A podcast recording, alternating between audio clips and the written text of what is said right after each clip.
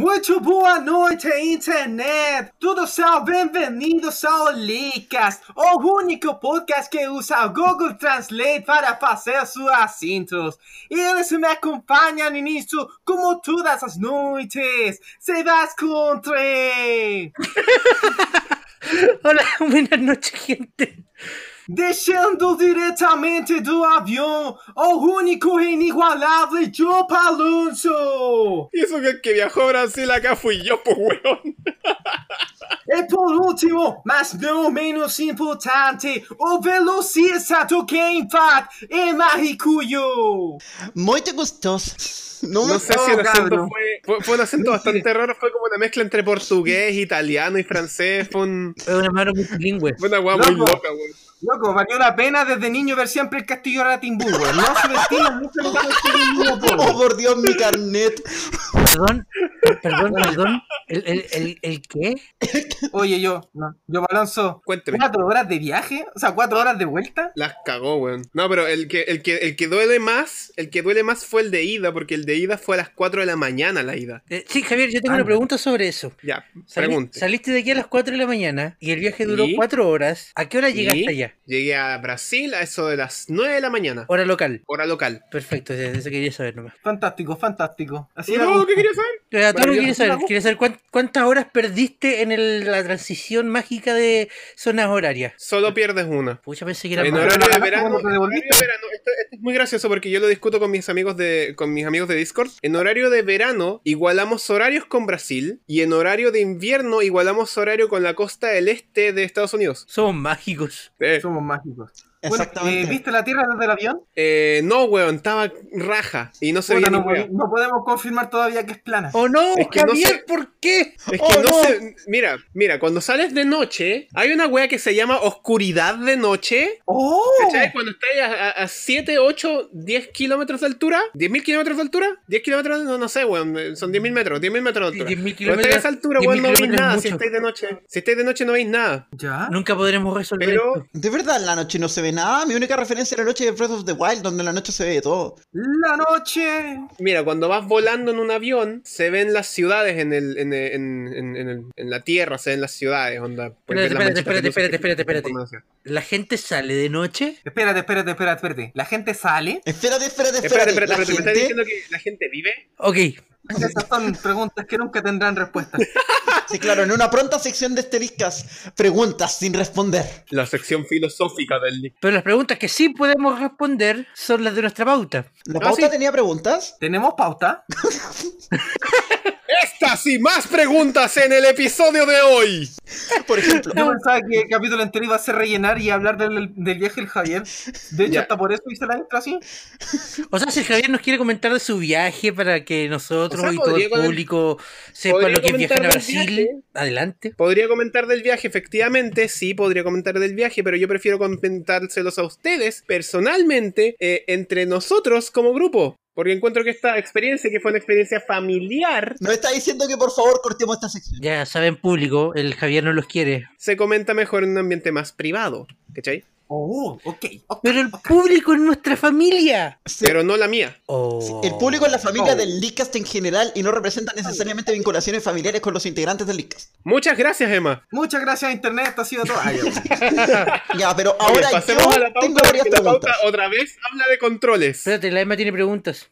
Sí, Ya, pregunte. ¿por qué están haciendo controles de Super Nintendo de nuevo? Espérate, espérate, espérate. Vamos a hablar de controles de nuevo. Tercera semana consecutiva hablando de controles. Esto es un nuevo récord para el Leadcast. Esto se salió de Sí, son, los, control. son los nuevos chistes de impuestos. Esto se va a Esto se va a descontrolar.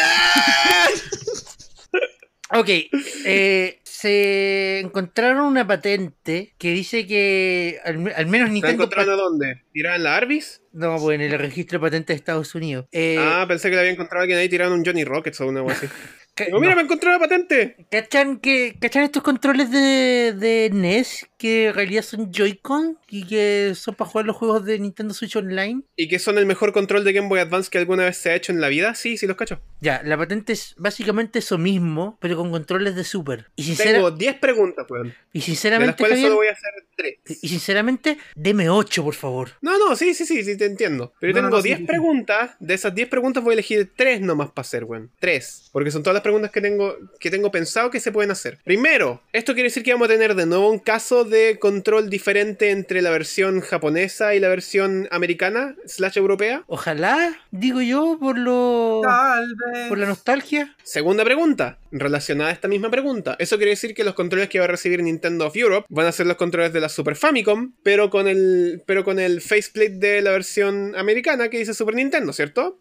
Teóricamente. Ya. Tal. Tercera y última pregunta. Ustedes cachan que los Joy-Con de lado tienen los botones SL y SR, ¿cierto? Pero el control de Super Nintendo ya tiene un LR, entonces vamos a tener un control de lado que va a tener dos sets de, de gatillo. No lo sé, eso debería estar especificado en la patente. Tal vez. Efectivamente no he visto la patente. Especificado la patente. Vamos a ver la patente. ¡A la patente! Mientras tanto, yo tengo otras preguntas. De nuevo, este control no va a ser compatible con las NES Classic, ¿cierto? Tal vez sí, tal vez no. no es, que el, de la NES Switch no era compatible con el de la NES Classic. O era al revés, no me acuerdo. Es, eh, mira, Emma, eso es, eso es desinformación. Porque tanto la NES Classic como las NES Classic funcionan con Classic Controller. Y los controles de la NES Classic y la Super Nintendo Classic son, forma son formatos reducidos de un Classic Controller. Ah, entonces, por ejemplo, ya, pero el punto es, por ejemplo, ¿podéis conectar tu control de NES Classic a, de, a la Switch? Indirectamente de, tú puedes conectar un Classic Controller a la NES o las NES Classic y te lo va a reconocer. De la misma forma que tú puedes conectar un control de NES a la SNES Classic y jugar algunos juegos en la forma en la que podáis jugar con dos botones nomás. O, en caso, en caso aparte, que todavía tengo que trabajar en eso, eh, puedes ocupar un control clásico en un remoto de Wii, jugar en una Wii o en una Wii U, eh, juegos de Super Nintendo o de NES con el ¿No lo has control. hecho todavía? ¿Ah? ¿No lo has hecho todavía? No lo he hecho todavía. Yo pensaba que lo hiciste el primer día que tuviste el control en tu mano. Creo que No, tienen no, los, hablo de la otra cosa que hicimos. Creo que tienen los botones chicos, Javier. ¿Podemos ¿Ah? apreciar que en, la, que en esta cuestión Label esté mal escrito? Es que es japonés. Leveru. Laboru, Laboru. Label- Laburu. Pero, ojo, él tiene el mismo código de producto que los productos de Switch. Sí, es el el. HC. El hack. El hack. El hack. Sí. Ahora, si tienes solamente los botones chicos, ¿cómo se enganchan los rieles de la, de la consola? Muy buena pregunta, quizás no se engancha. Porque esa es otra pregunta. eh, puta, weón. De las 10 preguntas ahora tuve que elegir 4, pues, weón. ¿Cachai? Sí, me preocupa que no se enganche. Así. Me preocupa también que... O sea, igual podría hacerlo como, igual podría hacerlo como la solución que hizo Xbit2, que, que es básicamente conectarle un, un cable por arriba, que Sí, es como hacer un Control Pro. Pero Pero controller ¿qué pasó de la tiene, Switch no, no, se- no, no, no tiene rieles, pues se conecta aparte. no, pues no tiene riel, lo conecta a través No, del pero esto no, USB esto no es un Pro Controller, po. No. Exacto. Y está formateado de la misma forma que un Classic, que un NES, que un Nintendo Switch NES Controller. Exacto. Nintendo Si esto fuera el NES Controller, no, si esto fuera... Pero, pero- pero si este control se viene, significa que se viene un añadido al servicio online, significa que se viene Sería la ideal. Super Nintendo Entertainment System Nintendo Switch Online. Sería ideal. No tiene El nombre sentido sería hombre. una, una, pava- una pavada de lo estúpido que es, pero sería ideal. O sea que por fin voy a poder cumplir el sueño de jugar Super Mario World. paso- dicho sea de paso, esto significa que los rumores que venían del año pasado de los datos de juegos de Nintendo, de Super Nintendo hallados dentro del sistema Nintendo Switch Online estarían en lo correcto, porque esto ya se viene rumoreando desde hace harto rato ya. Sí, pues sí. Ha sido un tema viejo este, este tema del Super. Nintendo, toda la cuestión, y de la 64 Classic y toda la tontera. Claro, la 64 Classic es como un, un- un rumor desprendido del- de la PlayStation Classic, pero el tema de, de Super Nintendo Online, esa cuestión se viene hablando desde el año pasado porque hay datos eh, verídicos de, de juegos con distintos eh, nombres regionales y, y diferenciaciones y tamaños de ROM y toda esta cuestión que están dentro de los datos de Nintendo Switch, de, de Nintendo Entertainment System, Nintendo Switch Online. Gran nombre. Nombre culiao. Ya, Aquí cuando digo que a mí me preocuparía una Nintendo 64 Online, digo una Nintendo 64 Classic. Eh, pero son productos distintos. Son productos distintos. No, pero son productos diferentes. es que una Pero no va al 64 caso. Sí, pero filo, yo tengo mis propios reparos con una 64 Classic, pero igual sería interesante ver SNES de nuevo Virtual Console, no va a faltar la gente alegando otra vez que por qué no están sacando los juegos de GameCube y de Wii. Es que mira, ese es el tema. Si ya hicieron NES y ahora van a ser teóricamente SNES. Quizás Nintendo se está planeando el hecho de por fin hacer el catálogo de juegos bacán que tiene y después sacar Nintendo 64, Nintendo Switch Online, Nintendo GameCube, Nintendo Switch Online. Yo estoy casi seguro que en el caso de. En el caso específicamente de. de NES y Super Nintendo. Yo, mira, ¿qué es lo que pienso yo que está haciendo Nintendo? Nintendo está armando un catálogo de juegos clásicos que puedes pagar con la misma membresía de Nintendo Switch Online. Eh, no específicamente basándose en el modelo de Virtual Console, sino basándose en lo que, en lo que PlayStation hace con, el- con esta web de PlayStation Now. Debatible, pero ya. El problema, el problema de eso es que el catálogo hasta ahora es bien restringido, es sumamente reducido. ¿Cachai? Porque Nintendo. Pero, exacto, porque Nintendo. Pero viendo lo que pasó con la Virtual Console en la Wii U, que la Virtual Console en Wii U es una sombra de lo que es un, es un, es una alpargata lo, lo que fue la, la Virtual Console en la Wii, yo diría que de a poco Nintendo está empezando a, a subir un poquitito el dial en el servicio de, de, de- de juegos disponibles para sus eh, miembros de Nintendo Switch Online. Ahora, Está que, bueno esto ya. signifique que, vayan dire- que esto signifique que directamente vayan a la ruta de, de hacer efectivamente Nintendo 64 o Nintendo Switch Online es completamente distinto. Y si tú me preguntas a mí, tiene, es como el paso lógico, ir Es el avanzando paso de a lógico. poco. ¿Es Porque- el paso porque- lógico? Sí. Ir avanzando a poco, sí. Pero recuerda que Nintendo Switch lleva en este momento dos años en el mercado y ahora recién están hablando de que puede salir eh, Super Nintendo Online.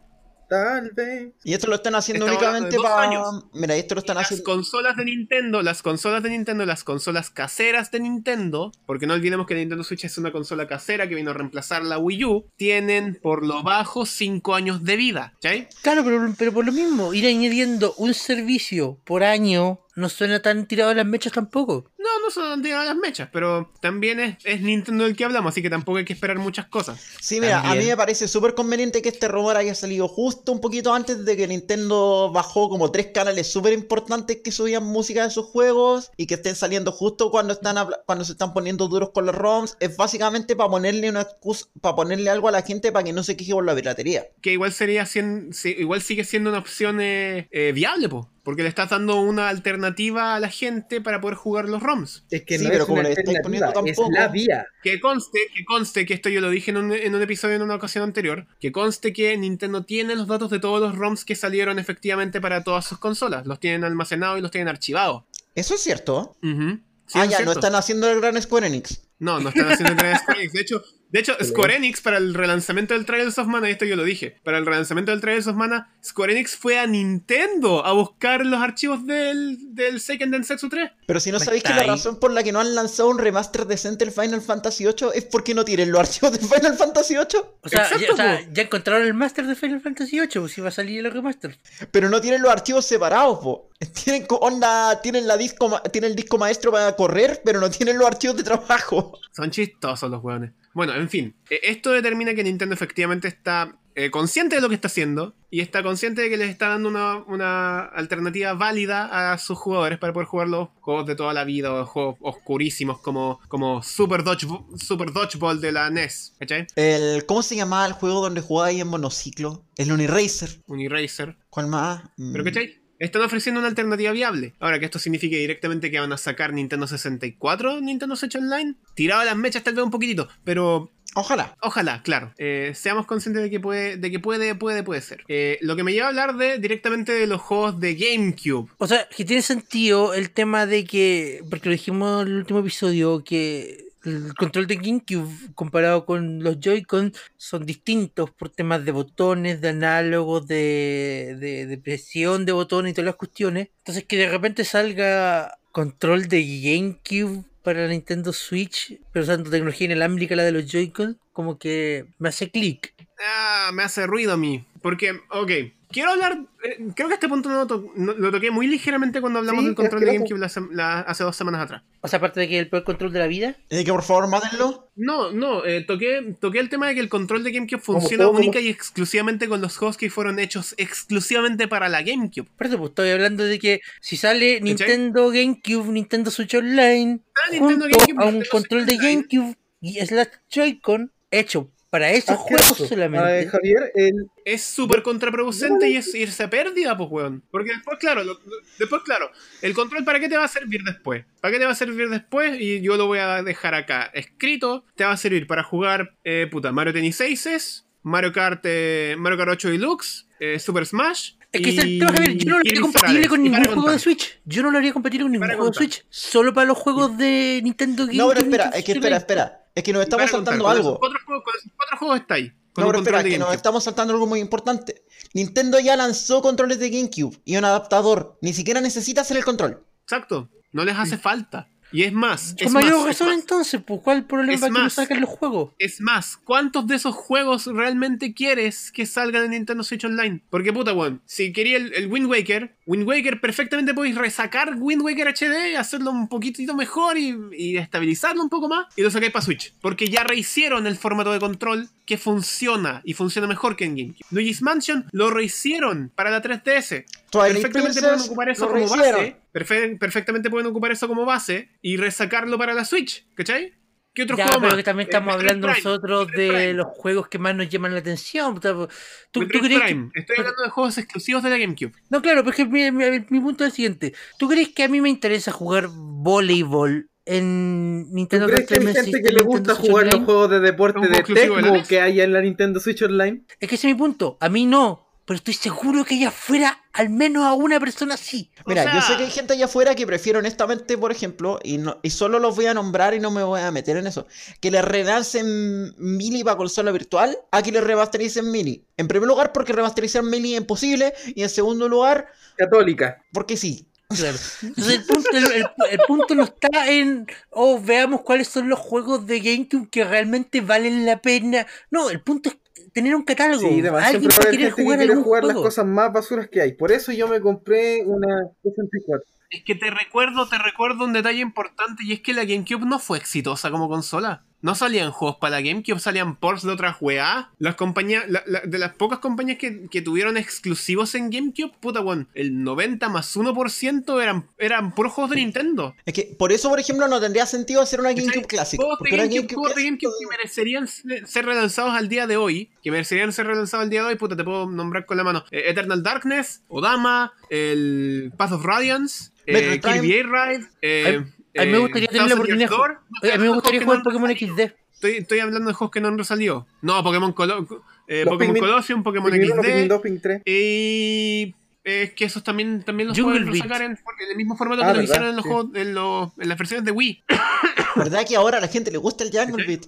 Ah, el Animal Crossing ¿Cachai? original. No hace falta. No sé tú, pero, pero Paper para juegos, Mario. no sé, pues como el Mario Power Tennis, el Mario Golf Toadstool Tour, eh, la plétora de Mario Parties que salieron en la, en la GameCube, no les veo el caso que lo saquen de nuevo. Paper Mario. ¿cachai?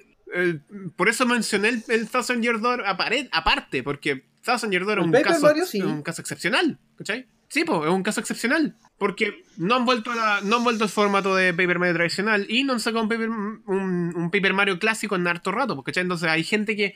Hay demanda para un, para un remake del Paper Mario del Thousand Year Door. O de lo O para poder jugarlo en consolas modernas. Lo mismo con los otros juegos que mencioné: Odama, Eternal Darkness, Path of Radiance, el- el- los, los dos Pokémon de GameCube, ¿cachai? El tema con el Eternal. Darkness, eso sí es más complicado. pero cuando los contrastáis con la, con la lista de juegos que tiene la GameCube y con la lista de juegos que los jugadores de GameCube quieren en la, en la Switch, te quedáis con Melee. Melee, Super Mario Sunshine y Metroid Prime. Metroid Prime 4 va a salir en la Switch. Es muy probable que el Trilogy salga en la Switch, como juego de Switch. ¿Cachai? No van a necesitar eh, sacar el port de, de Prime para la Switch, para, para la Switch en una, en una consola GameCube virtual. Sí, y hay un tema que para un montón de compañías es mucho más factible re- relanzar los juegos ellos a dejar que Nintendo lleve la plata por la consola virtual. Exacto. Onda, por decir la estupidez de que ahora van a relanzar el SpongeBob Battle for Bikini Bottom. Para eso, loco, es mucho más conveniente relanzarlo ahora. Aquí salga O el virtual. Damacy, o el Super Monkey Ball, ¿cachai? Son, A todo esto no se supone que vuelve el Monkey Ball. no. Yo he escuchado algo así. Sí, po, sí, po, si vuelve el Super Monkey Ball. Pero el ¿Verdad? malo. Pero va a ser malo. Pero lo van a hacer bien. Ojalá. Otros juegos que salieron en la GameCube. No sé, po. Ponte tú. Sonic Adventures Eh, 2 Battle.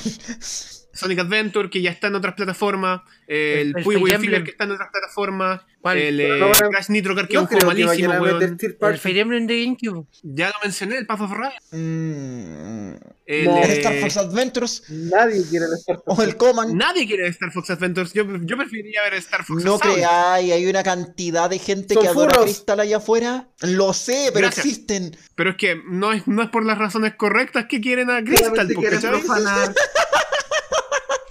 Claramente quieren con Crystal. No quieren a Crystal. ¿Sabes qué? Me arrepiento de haber hecho este comentario. Pasemos a otro tema. Podemos pasar al siguiente tema, Ya, entonces, entonces, Nintendo GameCube, Nintendo Switch Online. ¿Mala idea? Pésima idea. Mira, yo creo que Pésima no es- idea. Conviene, conviene mucho más sacar seis juegos remasterizados o, o, o, o remaqueados, no sé, como queráis llamarlo, en plataformas modernas, que buscarle la quinta pata al gato para tratar de resolver cómo cresta hago que el, que el trigger análogo funcione en un Pro Controller. Ya, pero es que. Problema, detalle. Lo, un Porque eventual. se puede hacer, puedes No, no, no, no, controles. no, no estoy hablando de la logística. Javi, no estoy hablando de la logística de cómo hacerlo. Estoy hablando de que un eventual Nintendo GameCube, Nintendo Switch Online, teóricamente vendría incluido en la suscripción. Cada uno de tus ports o remakes serían 60 dólares de golpe. Ya, ¿y cuál es más plata? Nintendo Switch Online vale 20 dólares al año. Ya, pero el tema es, tú no vayas, no, yo no creo que alguien, mira, yo creo que es más profit para Nintendo relanzar, por Ah, ejemplo, por el Paper supuesto Mario que es más profit para Nintendo.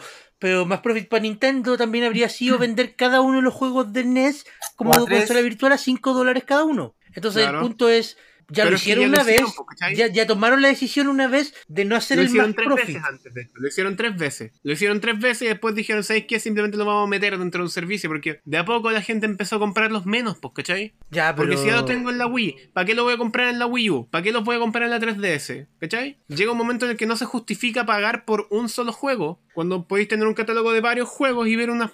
Unas Ya, pero que de nuevo, Javier, te estáis, te estáis hablando tú del coleccionista que lleva toda la vida jugando en Nintendo. ¿Qué pasa con el que su primera consola es la Switch? Que nunca tuvo una Wii, que nunca tuvo una Wii U, y si le interesaba alguno de esos juegos, lo habría pagado los 5 dólares. Ya, pero el tema es que yo creo que alguien mejores que tiene... opciones que jugar Mili, No, pues, jugar que- Ultimate. ese es el tema. Yo creo que una persona que tiene una Switch por primera vez no está comprando, no está siquiera jugando. lo- Mira, yo creo que esa persona, lo único que juega exclusivo en Nintendo Switch Online es 399. Yo creo que una persona que tiene una Nintendo Switch como consola nueva no se va a ir directamente por los juegos clásicos a menos que Yo tampoco. tenga un incentivo eso. para verlos, ¿cachai? Alguien que se el incentivo precio, pues, Javier. No, sé.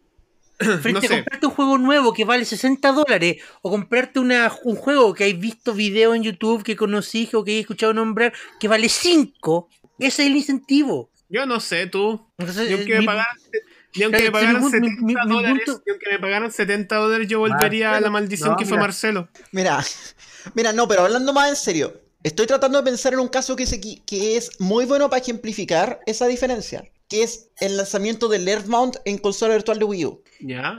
¿Tú cachai que el Earthbound y toda franquicia Mother ha sido tema porque los fans siguen pidiendo 20 años después que le relancen Mother 3? No es que se lo relancen, es Que que no lo localicen. Es que nunca, Nunca nunca se lo lanzaron. Nunca llegó. Quieren que se lo lancen y loco, no va a salir. No va a salir.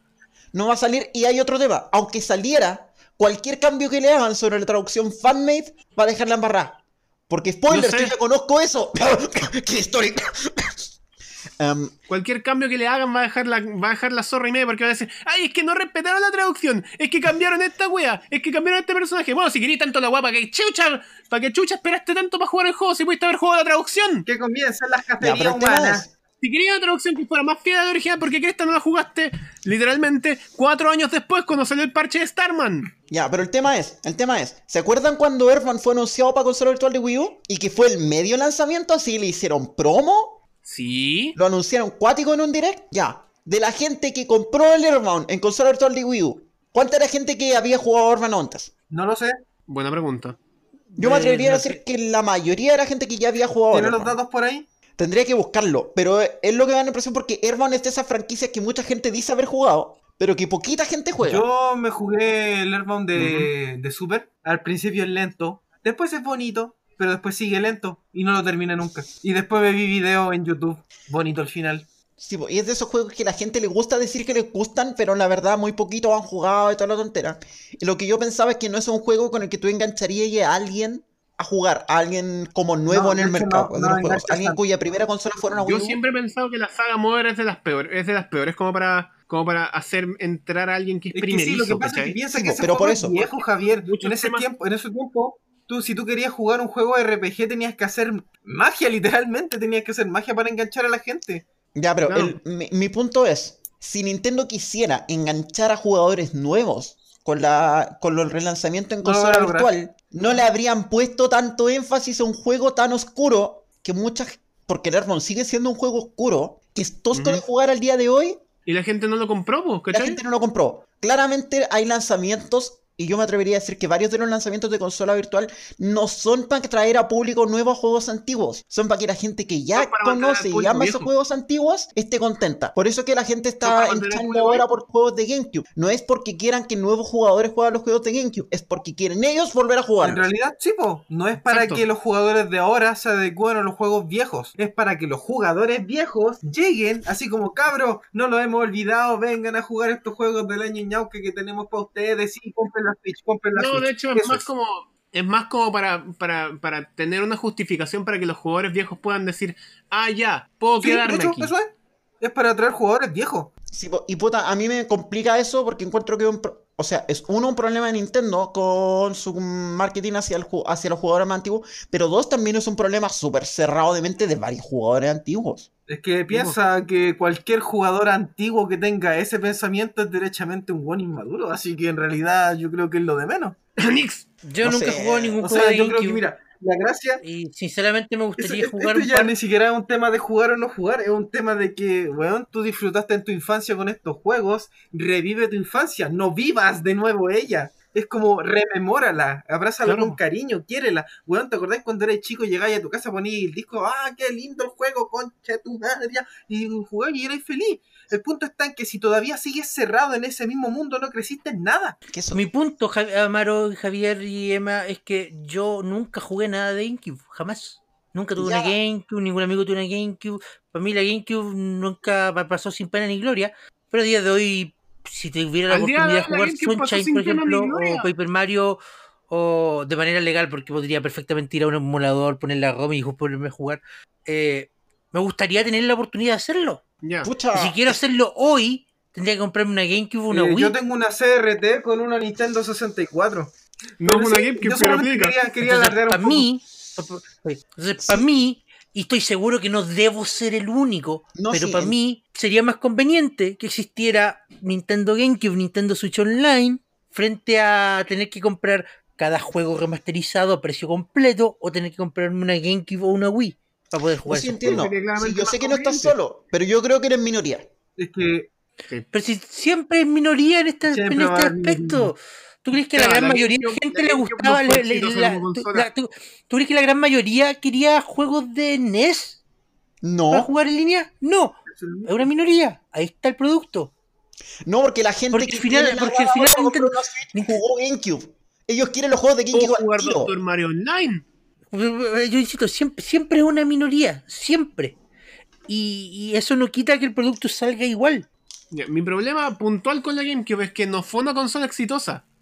Y como no fue una consola exitosa, muchos en su momento, incluso los jugadores que tenían GameCube, la vapulearon. La vapulearon hasta más no poder. No fue sino hasta que salió Dolphin que los jugadores de GameCube, los que, los que se consideran tan como, oh, es que la GameCube era lo mejor, recién ahí se dieron cuenta los buenos de que los juegos de GameCube lo mejor valían la pena.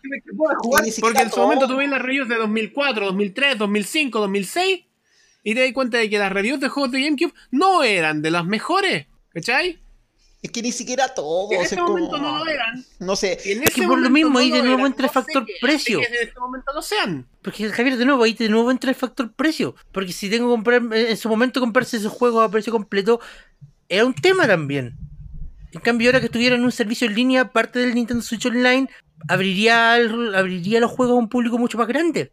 que Ya, pero. no lo sé, Rick. De Ya, verdad, pero vamos con. yo bajo ningún concepto justificaría Y es que, mira, mira, que- que- el punto es el siguiente: al viejos. final a Nintendo no le cuesta nada. Literalmente no le cuesta nada. Es que, mira, si vamos a ir por juego en particular, yo insisto, el pri- Super Mario Sunshine ya, hay gente que le gusta. Pero yo creo que cualquier persona que quiera jugar Super Mario Sunshine en Nintendo Switch Online prefiere jugar Mario Odyssey. La mayoría. Gracias. Mini- Sí. Melee, la gente que va a jugar Melee se va a quejar por el, por el input lag de la Switch y va a seguir jugando en GameCube.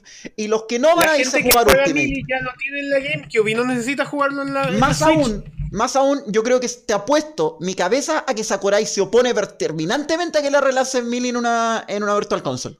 Y yo estoy, yo estoy, yo estoy con la Emma. Porque de milagro relanzaron 64.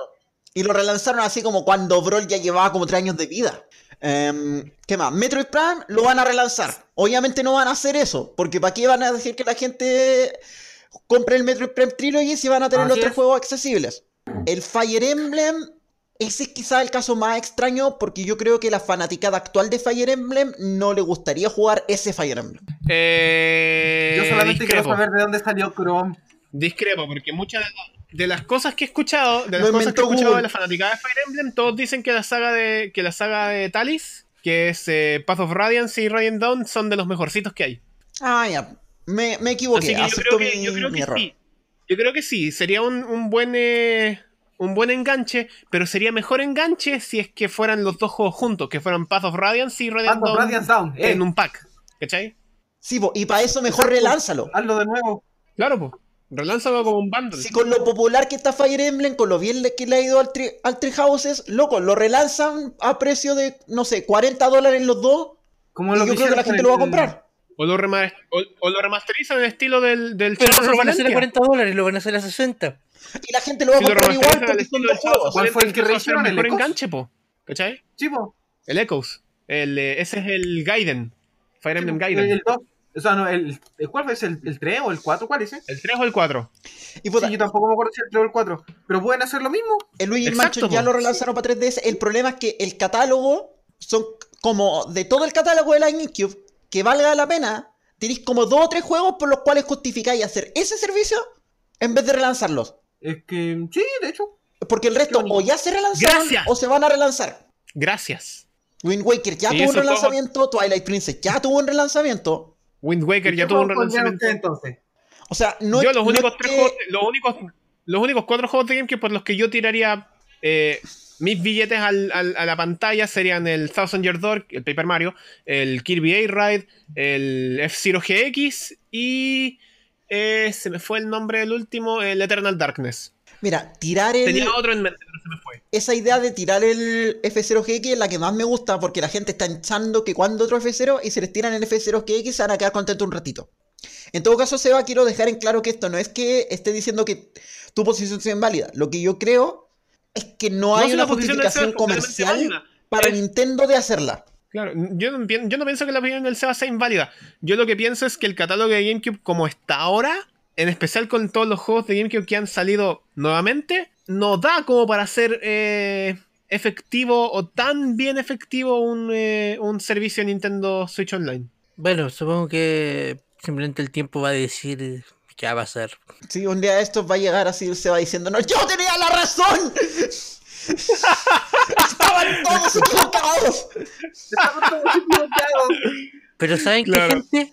Hablando de comprar juegos, El Leadcast es traído a ustedes gracias a Anchor. Si no han escuchado de Anchor, les cuento que es la forma más fácil para hacer un podcast. Les explico. Primero, es gratis, completamente gratis. Segundo, tiene herramientas que te permiten grabar y editar tu podcast desde tu teléfono o computadora. Por supuesto que puedes usar herramientas más avanzadas, pero el hecho de que tengas todo lo básico para crear un podcast directamente en tu teléfono es realmente increíble, ya que te permite comenzar de inmediato sin ninguna barrera de entrada. Además, Anchor distribuye tu podcast por ti. De esta forma puedes ser escuchado en Spotify, Apple Podcast y muchas otras plataformas. Y si esto fuera poco, también puedes hacer dinero con tu podcast sin ningún mínimo de escuchas. Básicamente, Anchor es todo lo que necesitas para hacer un podcast en un solo lugar. Descarga gratis la aplicación de Anchor o ve a www.anchor.fm para comenzar. Muchas gracias a Anchor por todo su apoyo y muchas gracias a todo el público del Leadcast.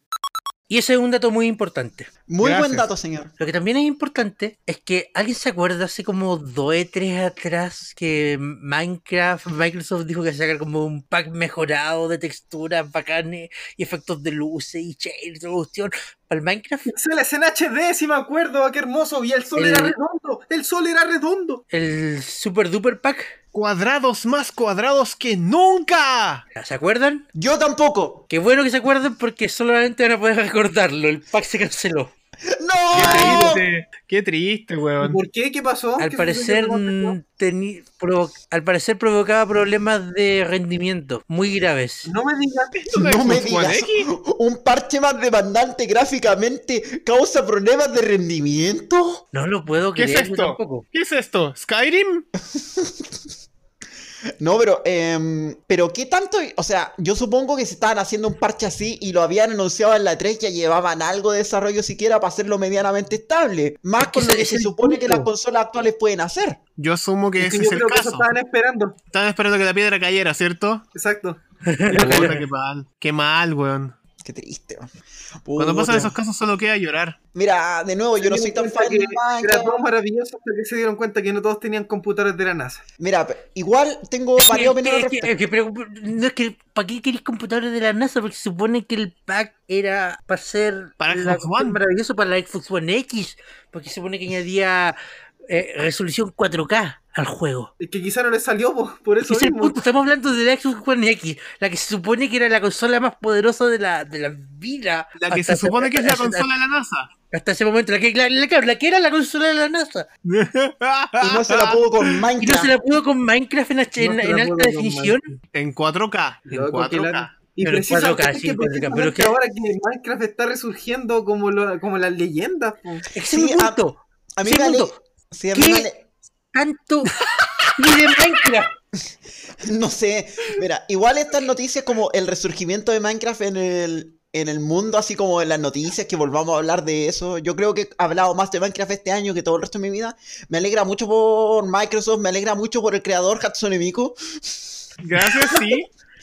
Eh, esperemos que, pucha, igual me da lata, yo no soy fan de Minecraft, entiendo a la gente que esté lateada, pero para esta altura la mayoría de la gente ya tiene shaders modeados y toda la tontera para su Minecraft de PC, que es donde la mayoría de la gente juega Minecraft. O sea, Cierto. igual triste, pero no se perdió tanto. Ya, pero ¿qué iba a decir con toda esa pobre gente que tenía Minecraft en consola? Oye, sí, ¿qué te Sigue pasa? jugando nomás, po. Pues si lo siguen ¿Qué, jugando. van- ¿Qué le voy a hacer? Van a seguir jugando. Si la gracia de Minecraft sigue tan, eh, no es cambia mucho con los gráficos. Claro. Como que, Mi como que los gráficos Minecraft es más grande que un pasto en HD. No, Sí, no vaya a hacer mucho Minecraft- cambio de las texturas al Minecraft al final del día. Minecraft es más grande que No, tu problema. claro, pero el tema es que había ahí se plantó una semilla de esperanza en pobres personas y ahora simplemente tomas su corazón y lo destruyes. Sebastián, no importara nada. Sebastián, creo que esas personas, tú y yo sabemos que esas personas pobres no eran. Porque claramente si tenían para poder jugar el, el- el- el Super Duper Pack, pobres no eran. O sea,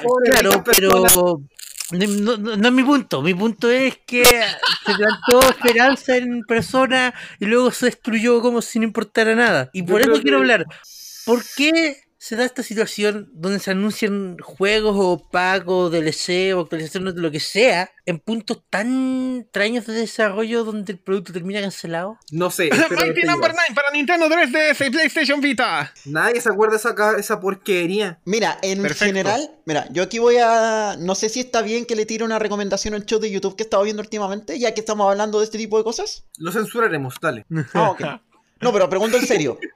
Esto se puede editar. nomás. Ok, he estado viendo mucho últimamente un show de un youtuber llamado, no me acuerdo bien el nombre, un show que se llama What Happened, que habla de desastres de videojuegos, de juegos que han salido muy mal en el proceso de desarrollo. Y en casi, y en como uno de cada dos episodios hay un juego que lo anunciaron en una de tres, como tres años antes de que saliera, y los locos te mintieron descaradamente en el tráiler. Onda, no sé, por ejemplo, la TV. Ustedes saben que las demos que corren en DS no corren, eh, que las demos que corren en la C3 no corren en la consola. Corren en. PC. Corren en PC Workstation que están con super high specs y los corren a ese nivel. Lo que se supone que un muchos de los desarrolla- casos. Sí, lo que se supone que un desarrollador ético debería hacer es igual tirarle un poco de trótula a esa cuestión para que ande parecido como se va a mostrar la versión de consola. Pero lo que muchos hacen para comercializar es tirarle el shade al máximo, así ultra high quality, para que todo el juego parezca la raja, a pesar Como de lo que que sea algo pasó que no se puede hacer. Como lo que pasó con el. eh, con Ya, pero el es que más- eh, que Watch Dogs, más- con el Watch Dogs de Ubisoft. Claro, con el Pro 8. Porque más, más, más allá de eso, la mayoría de esos juegos igual terminan saliendo. Ya, pero el tema es, ya, pero son desastres. Es que a eso es lo que voy. Hay mucho de anunciar cuestiones solamente por, por llenar calendario, Porque sea, necesitan Sony- O por un calentar sopa. Sony, O por, o por calentar sopa. Por echar humo. Sony. Exacto, y por Pero- todas esas cosas tiene sentido que anuncien cuestiones mucho antes de lo que deberían estar listas, sin siquiera tener a veces el desarrollo. ¿Cuántos proyectos The Last of Us 2. Sony. se han anunciado se han?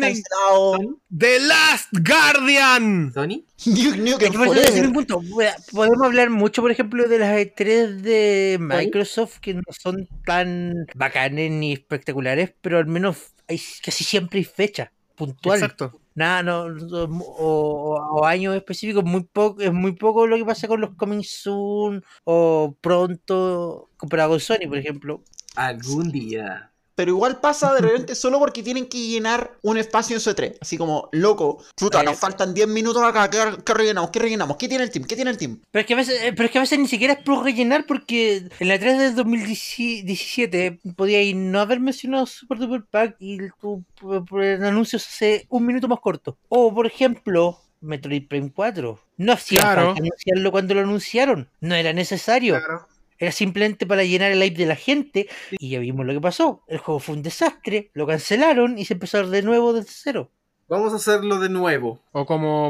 Entonces, mi punto, No, mi punto es, es un es como, ejemplo, es un mal ya, No lo voy a decir porque voy a, voy a irritar a mucha gente. Ya, este, este canal se hizo para irritar a la gente, Javier. Pokémon Adelante. Sword and Shield cuando lo anunciaron en el 2017 diciendo que era el próximo juego y después salió el tráiler en el 2010 en el 2018, después mostraron la weá en el 2019 y el juego terminó siendo un festival de assets reutilizados que demuestra la flojera completa de Game Freak ante la franquicia. Ah, Ya ahí lo tiene. Ya. Bueno. Respira, respira. Entonces, si tú me preguntas a mí, yo soy más partidario de que los juegos deberían anunciarse con una ventana de 6 a 9 meses, cuando onda ya está casi todo finalizado y lo único que hay que hacer son detalles y bug test. A menos Sí, que como sea Super Smash Bros. Ultimate. Kickstarter. O sea, pucha. como Super Smash Bros. Ultimate. Claro, como Ultimate. O sea, pucha, eso sería ideal, pero marketing gonna market. Ya, porque eso- y de eso me estoy quejando. Y te, y te lo dice el, el publicista. Eh, Claro, po. O sea, en el fondo todo esto es culpa de un departamento de marketing que necesita rellenar espacio, por razones que no conocemos. Es que, Claramente. si lo pensáis, muchachos, eh, eventos como la E3 son para inversionistas. Ya no, No, ya, Ya no. no, y esto lo hemos discutido, esto lo, hemos discutido en varias ocasiones ya en eh, programas anteriores, que la 3 ya no es un, un evento exclusivo para inversionistas. La 3 La E3 originalmente era un evento exclusivo para periodistas. Claro, para ahí, el, para de ahí se juntaban los periodistas de todo el mundo, le mostraban el anuncio y después ellos llegaban a sus diarios, sus revistas. Por eso porque estamos hablando del medio de los 90. Presa, Mira, en resumen, prensa, perdón. en resumen, todo este atado de por qué la gente anuncia juegos cuando no corresponde y toda esa cuestión se puede resumir en una canción de los prisioneros. Muevan no las industrias. ¿Quieres Mueva- dinero? Ah, gracias. Todos perdidos con la canción, güey. No, o sea, Muevan las todos de industrias acuerdo. del dinero sexual. Sí, todo, todo junto. Pusimos un a escuchar todas las canciones de los prisioneros y que generara una. Este es el resultado. Puse a mi bota a escuchar todas las canciones de los prisioneros y este es el resultado. ¿Te imaginarías hacer una red neuronal así meterle todas las canciones y tírame una canción de vuelta? Pusimos un bot a grabar el Linkcast y estos son los resultados. Las industrias del baile que sobran sexo. Porque el punto, ya, eh, tratemos, tratemos de volver al punto. Ya, verdad. ya, ok. Marketing, el problema de esto es marketing, hay que rellenar, hay que llamar la atención, hay que elevar el hype. Pero, ¿De quién, es, ¿De quién es la culpa ahí? claro, ¿de quién es la culpa? Eh, Porque al final, o sea, por un lado está la empresa que quiere llenarse los bolsillos y que suba el stock y toda la cuestión, pero por otro lado está el consumidor que se sigue creyendo y se sigue cayendo en las mismas tonteras de siempre. Porque videos reacciones del anuncio del Metroid Prime 4 en YouTube hay por montones y son exagerados y son ridículos por una imagen, por un miserable logo. A mí me preocupa porque la reacción más conocida de toda la cuestión está grabada dentro de las oficinas de Nintendo. Dentro de una Wow. tienda de Nintendo. Es como loco. Deben ser palos blancos. Para los blancos Obviamente. se puede palo. Bueno, yo sé que al menos, esas al menos esas reacciones son genuinas, no como la de la, no, no como la de la audiencia de Bethesda. Pero ya, ¿Por cuánto, tiempo, es. ¿Por cuánto tiempo más la cultura del live nos va a seguir agarrando y, y- y guiando cómo se debe hacer esto? Es Porque que si tú me preguntas a mí de que- nuevo, lo del Metroid Prime 4, el logo, esa cuestión era miserable. Es que mira, No, si la cultura del sí, pero no murió a con a Lennon comprar ni con Mighty Number 9, yo no sé con qué va a morir. Yo insisto, a la Boom. cultura del hype la debería haber matado Mighty Number 9, pero no. La cultura del hype sigue ahí. Yo no entiendo qué va a pasar con eso, ¿cachai? Y, fucha, por Es un que- lado entiendo porque tampoco quiero ser una persona cínica, porque en este momento yo estoy contando los días para ver cuándo va a salir el maldito capítulo 9, por favor. Pero... Que va a salir después de la Hat in Time para Switch. ¡No! Yo sigo apostando que el Hiding Type sale antes.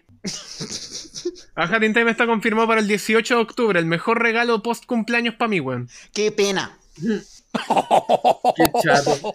Es que a mí me da pena, así. Loco, Gear for Breakfast claramente no quiere hacer ese port. De hecho, ojalá lo haya hecho alguien más. No querían hacer el port y aún así lo sacaron con el DLC que no sacaron en las otras consolas y con co-op.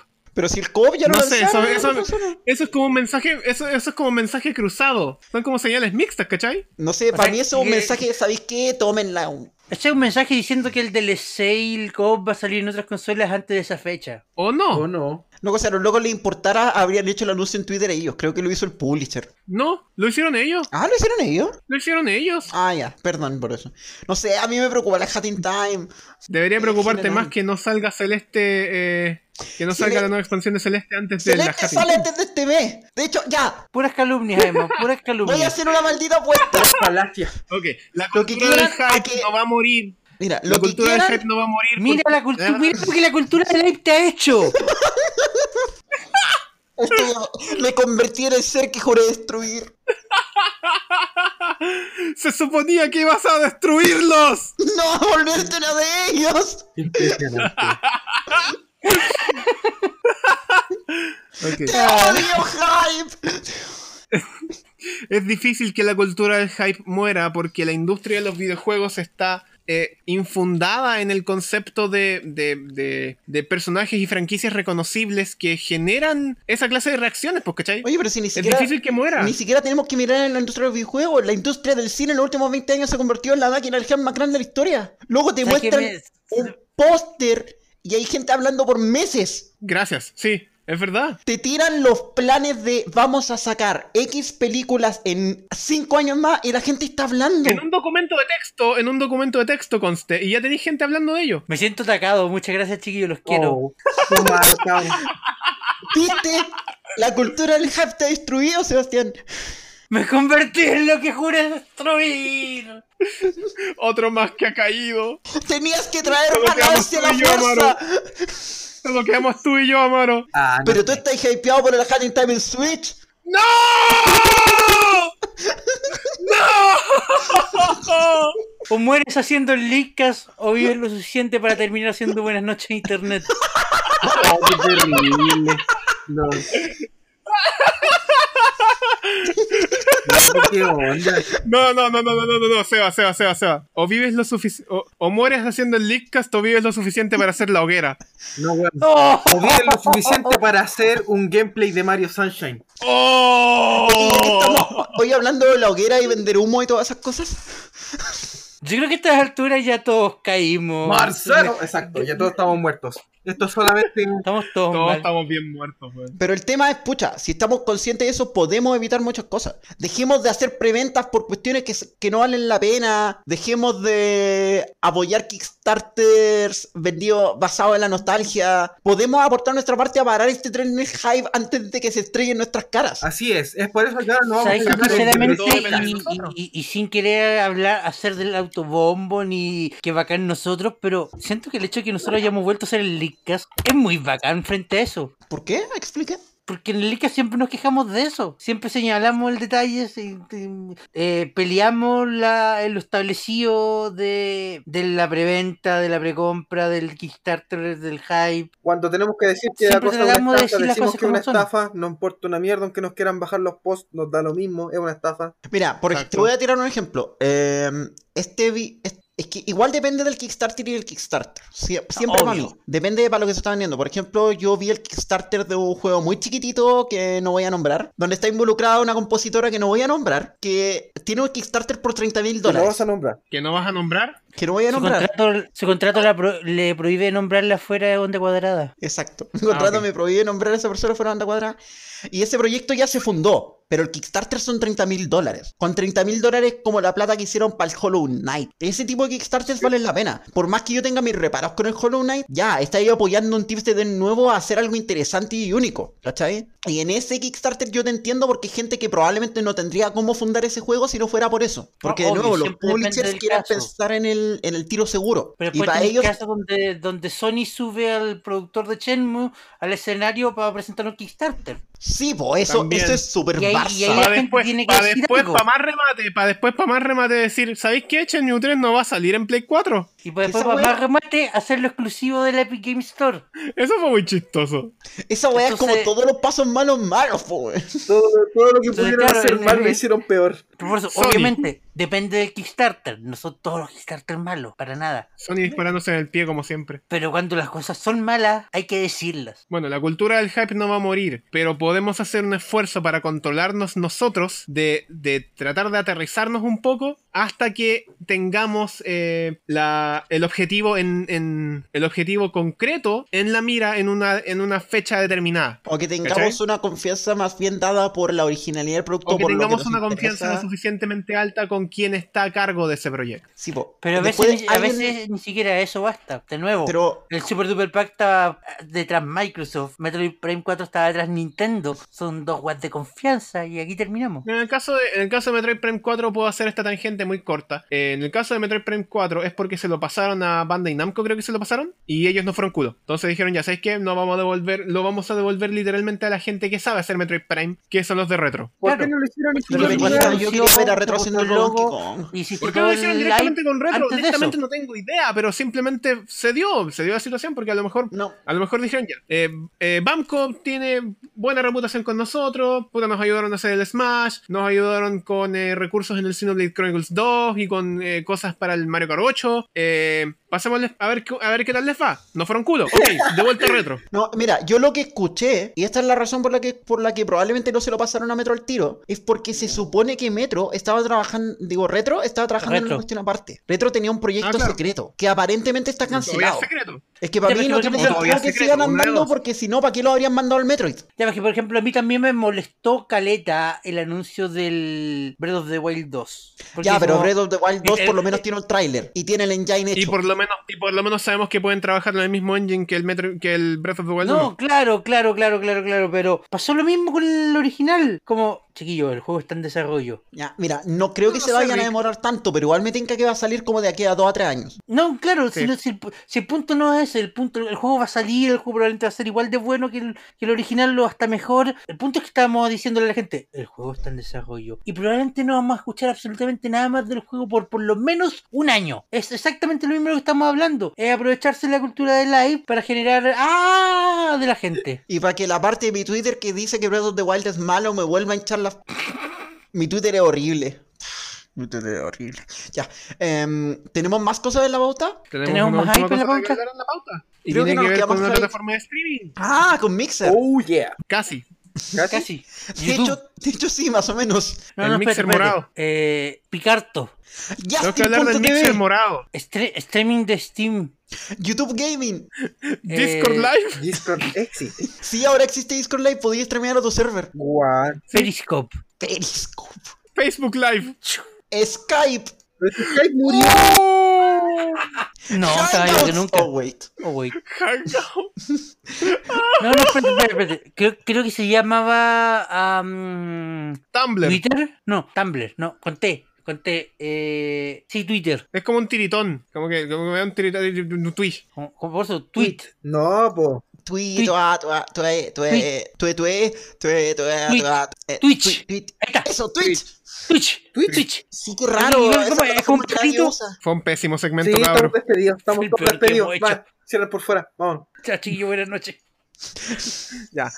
Hablemos de Twitch porque. Puta que quedó la cagada, weón. Me voy por una semana, no estoy, con, no estoy conectado a nada. Vuelvo y está todo en llamas, weón. Como siempre. Twitch, eh, se mandó un cagazo. Así que explíquenme, explíquenme, porque literalmente yo no tenía idea de qué, de qué fue lo que pasó con esto. Ya, mira, si no me equivoco, este martes, o fue antes, no, fue mucho antes, fue la semana pasada, no hace como dos semanas, no me acuerdo exactamente la fecha. Ah, vamos desde el principio. Sí, por eso, desde el principio. ¿Usted tiene la fecha, Sebastián? A, a finales del mes de, de julio. A finales del mes de julio, un canal random de Twitch que probablemente lo crearon esos mismos días o un poco antes. Si lo van a decir, díganlo en sus palabras, por favor. Así Transmitió- chiquitito, que no, que no lo ve nadie, nadie. Sí, transmitió, transmitió porno por Twitch. Ah, no, eso, no, eso fue esta semana. Ah, Pensé que te había ido hasta atrás, hasta no, no tan atrás. Esa, historia no me importa. No me importa la historia del samurái. ¿Cuál Ah, ya, perfecto. No, no, eso fue esta semana. Oh, esta semana, Un canal en Twitch transmitió Un porno, canal en Twitch weón. Eso no, transmitió eso no está porno. restringido por los términos y servicios. exactamente, está restringido por los términos de servicios, pero el canal estuvo transmitiendo ininterrumpidamente por dos días. Por dos días. Increíble. Por dos días. Obviamente llegó un montón de gente, unos porque querían ver porno y otros porque querí- y otros porque estaban como ya, pero ¿cuándo lo van a bajar? Y el canal tuvo Me, muchas me visitas. imagino a la gente haciendo puestas, armando como ya, lo bajan ahora, no lo bajan en dos horas. Claro, y me imagino así como, me imaginé chat de lo Twitch en comentando porno, así 15 como ¡Pog! ¡Pog! ¡Capa! Pero... Ya, el tema es que se metió mucha gente. Y como ustedes saben, los front page y ciertas páginas de contenido de Twitch automáticamente están mostrando Canales en, adelante canales en emisión. los canales en emisión con más visitas. Los canales recomendados y todo eso. Los canales Lo cual significa que esta weá sale en el front page. Exactamente. Conche tu madre, weón. Media De cagada. hecho, no fue hasta que salió en el front page que Twitch se dio cuenta. Y lo bajaron al rato después. Es Pero en serio, tú- weón. Hay canales chicos que los bajan en tres minutos. En tres minutos por transmitir, no sé, pues, weón. eh, por ejemplo, ponte Anime. tú. eh, anime. O, no sé, eh, por estar streameando la música a un juego. Tres Weón, minutos. Cinco segundos de música de los Beatles y te fuiste a la chucha. Las cagó. Y esta weá me están diciendo que estuvo, en- que estuvo en vivo por cuánto Dos tiempo? días. Dos días. Dos días. Fue un Dos días brutal. rompiendo. Dos días rompiendo los términos y condiciones de Twitch. Lo suficiente para llegar en el front page. Lo, lo- lo suficiente para llegar al front page. Y me está diciendo que Twitch no hizo nada antes de eso. Bueno, si fue un cagazo. Yo no sé quién permitió esa wea. Mira, Weón. probablemente quien sea que lo hizo en este momento está modificando su perfil de LinkedIn para buscar pega. los atraparon durante el fin de semana, es como no había nadie disponible para moderar. Es que. Oh, mira. Ah, ay. Ay. Hay muchas cosas malas, ¿cierto? Mira, el punto es, es un cagazo Mira, no sé qué es Twitch. peor, no sé qué es peor, no sé qué es peor. Si el hecho de que estuvieran transmitiendo porno en Twitch o el hecho de que no hay una plataforma de transmitir porno, así como en streaming. No sé qué es peor. Existe Pornhub. Existe Periscope. Yo sé que hay gente que lo usa para eso. Existe mucha gente. No me Ah, pregunten por qué. Emma, no voy a cuestionar No. nada. Ok, gracias. ¿Ok?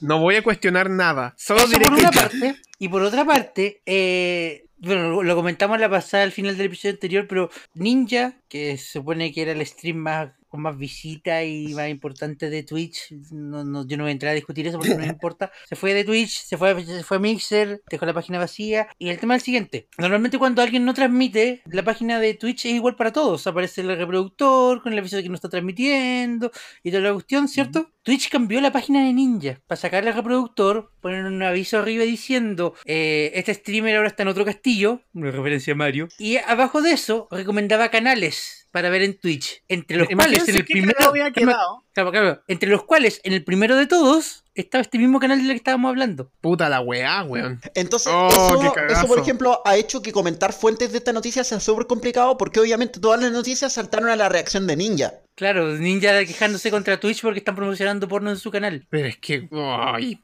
Ya, pero ahí tengo una duda. Ah. Es que aquí tengo un problema, aquí es donde vamos a disparar las balas. El loco hizo grandes aspavientos del hecho de que se iba de Twitch. Sí. Por lo tanto, twitch.tv slash ninja es su canal. Si el loco dijo públicamente que ya no lo era, No, el loco dijo públicamente que no iba a seguir subiendo contenido, pero técnicamente él cerró el canal. No. Hmm. Sigue siendo su username. Y lo más importante, porque si esto, si esto fuera onda eh, establecido en Twitch, Twitch dijera públicamente "¿Sabes que si pasa tanto tiempo sin subir contenido, vamos a hacer esto, o, o hubiera precedente donde ya lo hubieran hecho antes, porque, porque Ninja tampoco es el primero que se va. Exacto. ya, pero el primero si que se va con si- esa cantidad de gente. Ya, pero el tema es, lo vamos a hacer solo con él porque es él, porque de nuevo, no lo han hecho yo creo que con ese es el nadie más razonamiento de Twitch. y no lo han vuelto a y no lo han vuelto a hacer tampoco con nadie más. Ah. Es que yo creo que ese es el razonamiento de Twitch. La única razón por la que están haciendo esto es porque mucha gente iba a llegar al canal de Ninja, así como el loco todavía está streameando. Entonces dijeron, ya que el loco no va a volver, Onda, dudo que, por ejemplo, hagan eso mismo con, no sé, mi canal. Difícil, ¿eh? Difícil. Difícil Si que yo lo tengo hagan cualquier afiliado, por lo tanto, pero- en teoría podrían.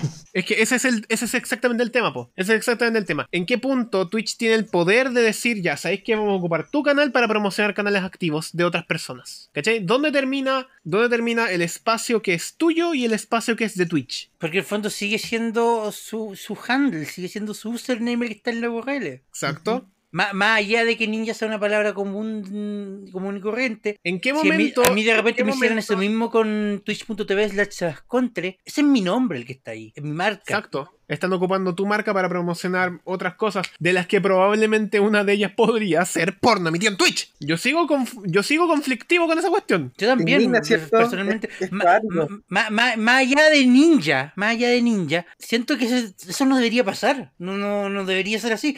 Si el loco se va, bueno, la página se muestra vacía, se muestra que no está transmitiendo y listo. Te muestran las transmisiones viejas. Por último, no sé, weón, algo se hace, pero No, es que es el tema, no se debería hacer nada, a no ser que el usuario en cuestión tome la decisión de entrar a Twitch, entrar a los settings y cerrar él el canal, no debería cambiar nada. claro. Es que aquí lo que me. Que claro, eso debería pasar, pucha. Yo estoy de acuerdo que debería pasar con todos los canales. Pero a mí lo que me complica es que estamos hablando de un canal ridículamente popular. Es que yo- yo- yo- Ridículamente yo- popular o no, igual es un, es un creo que debe espacio ser que está vulnerando, Así po. es, así es. Es que no debería ser diferente, pero el puro hecho de su popularidad va a hacer que sea diferente. ¿Cachai? Es que ese es el problema, eso, de, eso, de eso estamos hablando. El hecho de que sea porque es el más popular, presentarlo como un caso especial, no, no debería. No, no debería, pero ya lo hicieron y lo van a seguir haciendo. ¿Tú creí? Porque ya, ya se echaron para atrás, ya arreglaron la cagada y dejaron el canal de Ninja como debería ser.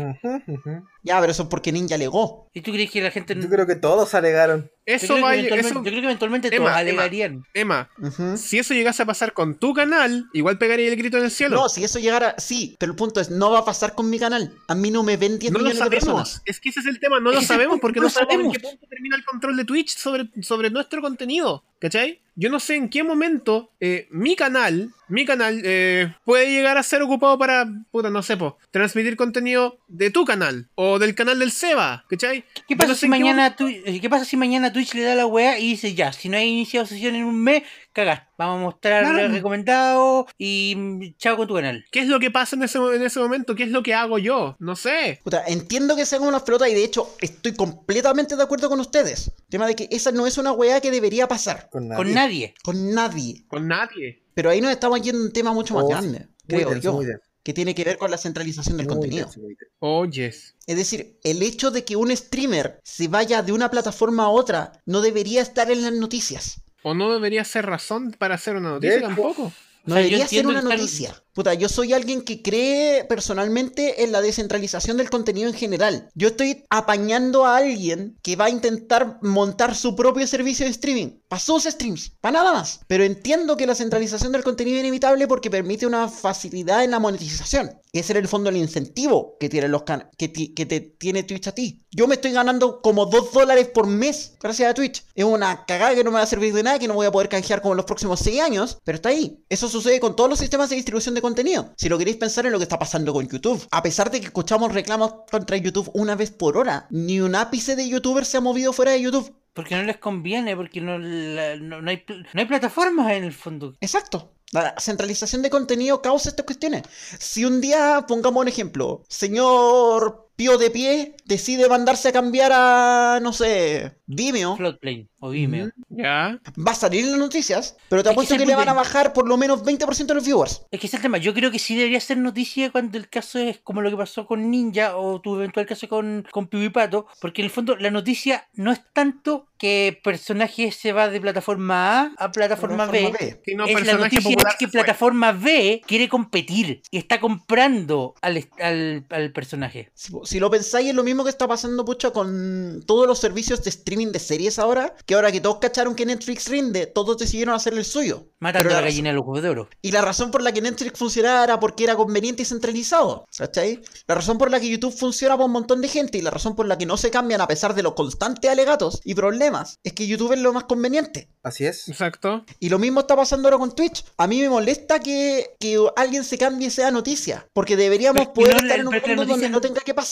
Pero es que la noticia no es que se cambie, la noticia es que la plataforma que lo está llevando, se lo está llevando quiere competir. ¿Y le está resultando? Puta, Aparentemente. Pregunto honestamente. Yo creo que muy pronto vas a verlo con certeza. Pero tú creéis que Mixer, si no tuviera las reales intenciones de competir, porque para mí esto fue un punto de, de inflexión en Mixer, en el equipo de Mixer para Microsoft. Como, ya chiquillo, esto no está funcionando como pensamos que debería funcionar. ¿Qué hacemos? Pero luego pasó. ¿Apagamos, pero luego no, pero- pasó- pero ¿Qué hacemos? ¿Apagamos todo o hacemos una locura? Y la locura fue comprar a Ninja. Sí, vos están haciendo la gran Epic Games. Claro, pero ese es el tema. La noticia no es tanto que Ninja se va de A a B, que Mixer está poniendo eh, la, la- la carne sobre la parrilla para competir de verdad. Claro. Ya, Ojalá funcione. Tal vez. Ojalá. Ojalá, ojalá, ojalá que le funcione, porque de verdad, que, le hagan competencia de verdad a Twitch y YouTube sería espectacular. Sí, mira, YouTube ya se está como medio. No sé, creo que YouTube como que se está rindiendo con el streaming. Con el streaming de gaming propiamente tal. A mí me da la impresión que YouTube Gaming quedó como medio botado. Sí, sí, lo no está. funcionó. Efectivamente, Rick. Rick, es un fracaso. Tal vez Ay. será No que sé, este por favor. Leadcast llegó a su final. Crear en un mundo menos centralizado. En un internet menos centralizado, por lo menos. Sí, y ese fue el utópico mundo de Emma. Oye, yo juego Game Story. Tengo que tener esperanza en las cosas, ¿ya? Oh. Tengamos Yo quiero que esperanza. vuelva todo a Netflix. Quiero que sea todo centralizado en No, una de hecho, yo por eso, yo por eso Quiero mismo que estoy esperando que salga luego el sistema de Disney, porque así voy a poder de salirme de Netflix y jugar solamente Disney. Disney es dueño de la mitad del mundo. Digo, o sea, Quiero Yo que quiero salga el esperar capítulo a que- 9. Ah, no, perdón. Yo quiero esperar a que Netflix me diga qué es lo que van a hacer con el anime de Kirby porque le está haciendo un teasing pero de puta madre, weón. ¿Perdón, qué? ¿No has No. cachado? No. Hay una plataforma, hay una, hay una, hay una plataforma subsidiaria de Netflix que Ya. está constantemente haciendo teasing de distintos animes y el anime de Kirby lo han subido y lo han bajado. Oh. Y, y quiero decirlo aquí y ahora, quiero decirlo aquí y ahora, que no existe ningún registro en internet archivado de todos los capítulos del anime de Kirby en latino. Hoshi Oh. no Kabi Nintendo Switch Online.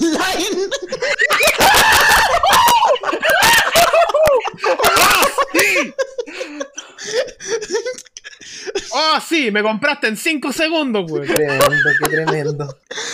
y con eso se terminó el Y con eso se terminó. ¿Alguien quiere Muchas decir gracias algo por más? escuchar el link. ¿De- ¿Alguien tiene alguna noticia? ¿Algo mes que se No, chao. cortito? Compren el Nendoroid del Waddle Dee. Apoyen el Chicory. Pero, pero, pero, pero, pero, bueno. Waddle Dee, oye, pero Waddle Dee, ¿helado, normal o caliente? No la viste el chat. Entendí esa referencia, punto JPG. ¿Por qué estás internos? Ah, ¿verdad? Porque el Discast. Qué horror. No, nada más No. que mencionar, ¿no? Capítulo Muchas 9, gracias, gente. Hatting Time, nos vamos. Muchas gracias por Eh. Emma, no voy a comprar ningún juego hasta que salga la Hat in Time. No importa, el capítulo 9 es gratis. A Time tiene prioridad cero, a- a- a- a- ahora tiene prioridad cero, así que no me compro nada hasta que tenga la Hat in Time en mis manos.